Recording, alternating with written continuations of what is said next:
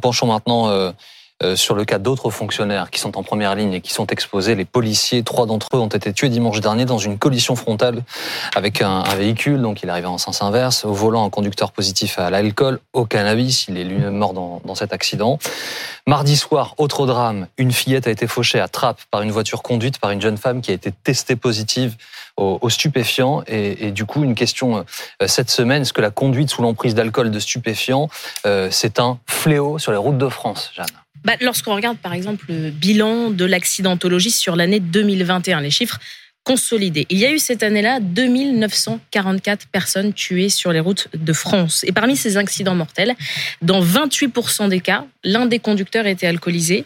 Dans un accident mortel sur 5, un conducteur est positif aux stupéfiants. Et ce chiffre grimpe à un accident mortel sur trois la nuit durant les week-ends. Donc oui, l'alcool et la drogue euh, restent toujours aujourd'hui des fléaux importants sur les routes, parmi les principales causes d'accidents mortels avec la vitesse. En revanche, on ne peut pas parler de phénomène en progression. Euh, c'est finalement assez stable ces dernières années, voire en baisse en ce qui concerne l'alcool, notamment en raison des campagnes de prévention ou encore du durcissement de la législation. Euh, pour la déléguée générale de l'association de la prévention routière, il faut faire beaucoup plus de prévention en ce qui s'agit des stupéfiants. En termes de prévention, les choses sont plus compliquées, même si des associations comme la nôtre, bah, nous menons des actions de prévention euh, au niveau des entreprises. Ce sujet-là est souvent abordé que théoriquement, c'est obligatoire de mener trois heures de, euh, de, sensibilisation dans les lycées et que malheureusement, on a à peine un tiers des lycées euh, qui mettent en place ces, sessions de sensibilisation. Donc, il y a sans doute des choses à faire davantage par rapport à ce sujet, de manière à, réexpliquer les effets euh, euh, des, drogues par rapport à la conduite. Ça altère les réflexes, ça altère la vision, ça altère la capacité de coordonner. Bref, ça fait que le conducteur se retrouve incapable d'analyser l'environnement et de prendre les bonnes décisions. Au-delà des actions de prévention des associations, est-ce qu'il y a suffisamment de contrôle sur les routes? En 2021, on compte 7 millions de contrôles d'alcool au volant opérés par la gendarmerie ou la police, confondus. Sur ces 7 millions de contrôles, un peu moins de 230 000 euh, se sont avérés euh, positifs. Pour ce qui est des stupéfiants, il y a eu 630 000 contrôles en 2021, un peu plus euh, de 100 000 positifs. Il y a plus de 11 fois de contrôle d'alcoolémie que de contrôle de stupéfiants, ce qui paraît énorme. Ils sont beaucoup plus systématiques Comment on explique ça? Réponse de Frédéric Lessy, chef du service d'information et de communication de la police nationale. Vous avez une augmentation extrêmement importante des dépistages de produits stupéfiants pour les conducteurs depuis quelques années. Euh, c'est tout à la fois l'évolution des techniques, c'est le fait que nos policiers ont davantage de matériel, mais cette différence entre le nombre de dépistages d'alcoolémie, à peu près 7 millions par an, entre ceux de dépistage stupéfiants autour de 600 000, il est aussi lié tout simplement au fait qu'un dépistage d'alcoolémie, ça prend très peu de temps. Vous avez un embout, vous avez un matériel, il est réutilisable. Vous pouvez avoir entre guillemets du débit dans le contrôle, dans le contrôle routier et dans le dépistage. En matière de stupéfiants, ça va être avec la salive, ça va être avec un, révélateur, ça va prendre un peu de temps sur la voie publique. Ensuite, vous êtes obligé d'amener la personne sur le dépistage positif à l'hôpital pour un prélèvement sanguin pour rétablir le taux euh, de THC dans le sang. Donc mécaniquement, euh, c'est assez normal que vous ayez une différence. Le test pour les stupéfiants est aussi beaucoup plus récent que le test d'alcoolémie. Il faut attendre le début des années 2000 pour commencer à les voir arriver dans l'arsenal des forces de l'ordre. Euh, pour autant, ces dernières années, ce nombre de contrôles de stupéfiants est en nette progression et ça devrait continuer. Alors cette progression, elle a, deux fondements. La première, malheureusement, c'est sans doute que euh, les stupéfiants continuent euh, à être trop utilisés et le fait de banaliser l'usage de cannabis, par exemple au volant, ou d'autres types de produits, euh, il, faut, véritablement le, le souligner. Deuxième aspect, les matériels évoluent. Euh, de plus importants dispositifs, euh, de plus importants stocks. Les policiers en disposent tous dans tous les équipages. Ils peuvent procéder à des dépistages, quelle que soit la situation. C'est aussi une évolution des au moins des 5-10 dernières années et ça nous donne un potentiel pour lutter contre ce fléau beaucoup plus important. Celles et ceux qui se font attraper, qui sont positifs, ils risquent quoi? Alors aujourd'hui, en cas d'homicide involontaire commis par un conducteur, lorsqu'il y a une circonstance aggravante comme l'alcool ou le stupéfiant, la peine peut aller jusqu'à 7 ans de prison. Et cela monte jusqu'à 10 ans de prison et 150 000 euros d'amende, avec plusieurs circonstances aggravantes lorsqu'on rajoute par exemple la vitesse. Mais le gouvernement veut aller plus loin. Déjà au mois de février, juste après l'affaire Palmade, souvenez-vous, le ministre de l'Intérieur, Gérald Darmanin, avait fait part de plusieurs mesures pour durcir la répression. Cette semaine, au Sénat, il les a à nouveau défendues. Trop de chauffards, trop d'assassins tués sur les routes sous l'emprise de stupéfiants et d'alcool. Nous travaillons avec le garde des Sceaux pour euh, évidemment pouvoir réussir à limiter euh, ces drames. Nous avons proposé le retrait des 12 points pour ceux qui consomment sous stupéfiants, c'est une mesure réglementaire. Le garde des Sceaux a proposé de renommer euh, cet homicide comme un homicide routier, c'est attendu. Il y a beaucoup de propositions d'ailleurs de votre Assemblée, elle est sur tous les bancs. Je peux vous assurer que sous l'autorité de la Première ministre, avec Monsieur le garde des Sceaux, et en espérant que d'autres drames sont évités par le travail que font les policiers et les gendarmes tous les jours sur les routes pour éviter que ces chauffards ne continuent à tuer. Est-ce qu'on a plus de détails sur ces mesures et sur la façon dont elles pourraient être appliquées? Eh l'intérêt pour le ministre de l'Intérieur serait de passer par la voie réglementaire et non pas mm. par la voie législative de l'Assemblée nationale. Vu qu'on parle de termes assez techniques, je me penche vers vous, euh, Anne-Charlène Bézina. Qu'est-ce que la voie réglementaire Déjà, si on peut refaire un point. Et est-ce que ce serait possible dans ce cas précis? Alors, déjà, c'est vrai qu'on a dans notre Constitution un partage intelligent entre des normes plus générales et des normes d'application. Les normes générales, c'est les lois. Et les normes d'application, ce sont les règlements, les décrets, les actes administratifs. Alors, normalement, la généralité, le plus grave, le plus euh, sensible pour nos libertés est réservé aux lois et euh, l'inverse pour le règlement. Alors ici, on est dans une zone un petit peu grise parce que en réalité, par exemple, tout ce qui concerne les homicides routiers sont de l'ordre du délit et le délit et le crime, qui sont les choses les plus graves qui peuvent arriver en droit pénal, euh, relèvent du domaine de la loi. Néanmoins, on parle du permis de conduire et le permis de conduire est généralement régi par le domaine réglementaire.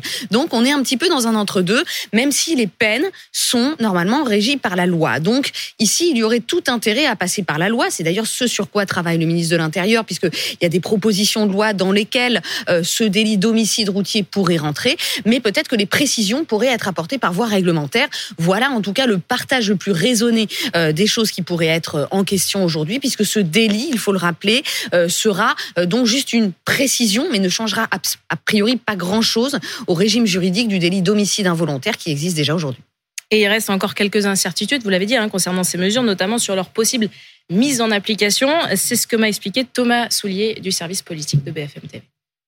Sur le fond comme sur la forme, les propositions de Gérald Darmanin sont vraiment pour l'instant assez floues. D'abord sur le fond, ce fameux délit d'homicide routier. Alors, on ne voit pas très bien euh, les contours, hein, on n'a pas encore les détails. Est-ce qu'il y aura de nouvelles sanctions pénales ou pas on ne sait pas. Est-ce qu'il y aura de nouvelles sanctions Non plus, on ne sait pas. Et puis sur la forme, on sait que le ministre veut retirer les fameux 12 points de permis euh, pour les chauffards hein, qui auraient conduit euh, sous l'emprise de la drogue et ou euh, de l'alcool.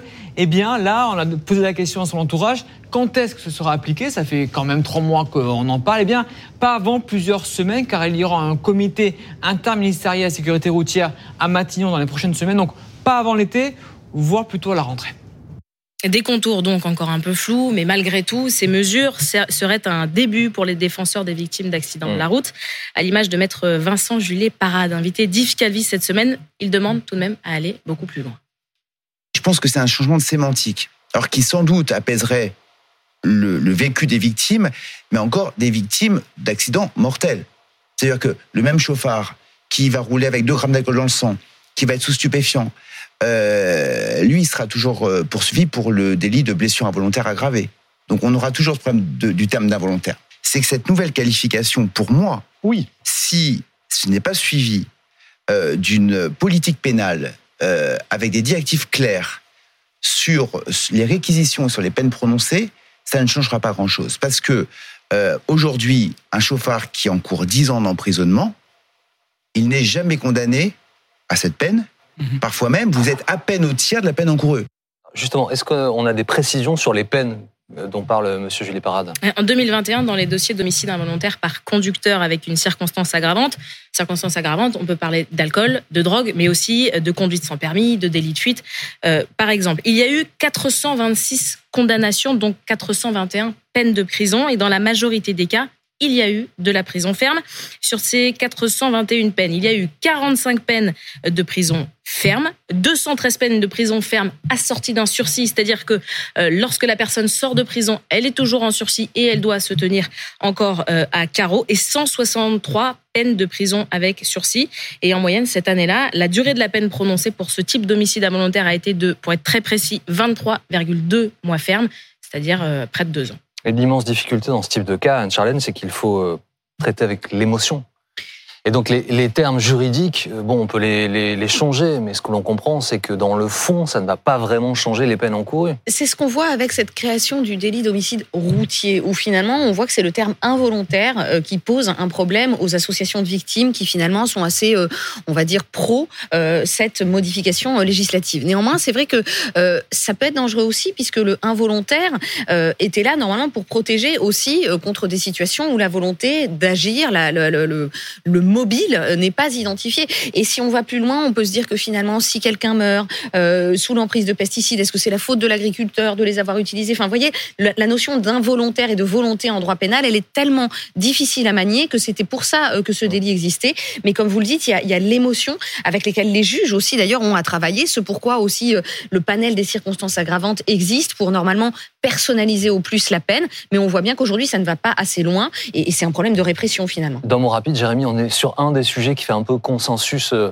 euh, entre majorité et opposition. On n'a pas des débats enflammés dans l'hémicycle là-dessus. Hein. Oui, il y a une proposition de loi d'ailleurs qui a été préparée par différents euh, groupes. On ne sait pas encore si le gouvernement va s'en saisir, mais en effet, c'est une volonté d'aller dans le sens à la fois des associations de victimes, mais aussi de comprendre en fait la détresse euh, des, des, des, familles, notamment quand elles se retrouvent une fois de plus face au drame, cette fois devant les tribunaux, où c'est insupportable pour elles d'entendre que cet homicide est involontaire à partir du moment où la personne a consommé soit beaucoup d'alcool, soit de la drogue. Donc en fait, c'est une façon en fait d'entendre euh, la détresse. Mais ce que les associations réclament surtout, c'est beaucoup plus de contrôle et que les peines qui existent déjà dans le code pénal soient tout simplement appliquées.